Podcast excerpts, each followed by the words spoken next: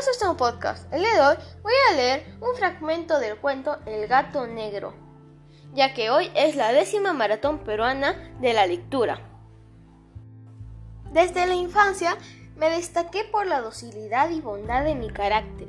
La ternura que abrigaba mi corazón era tan grande que, que llegaba a convertirme en objeto de burla para mis compañeros. Me gustaban especialmente los animales y mis padres me permitían tener una gran variedad. Pasaba a su lado la mayor parte del tiempo y jamás me sentía más feliz que cuando le estaba de comer y los acariciaba. Este rasgo de mi carácter creció conmigo y, cuando llegué a la virilidad, se convirtió en una de mis principales fuentes de placer.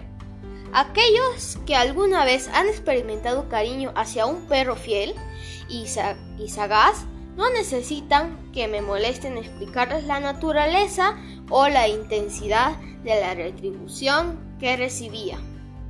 Hay algo en el generoso y abnegado amor de un animal que llega directamente al corazón de aquel que con frecuencia ha probado la falsa amistad y la frágil fidelidad del hombre. Me casé joven y tuve la alegría de que mi esposa compartiera mis preferencias.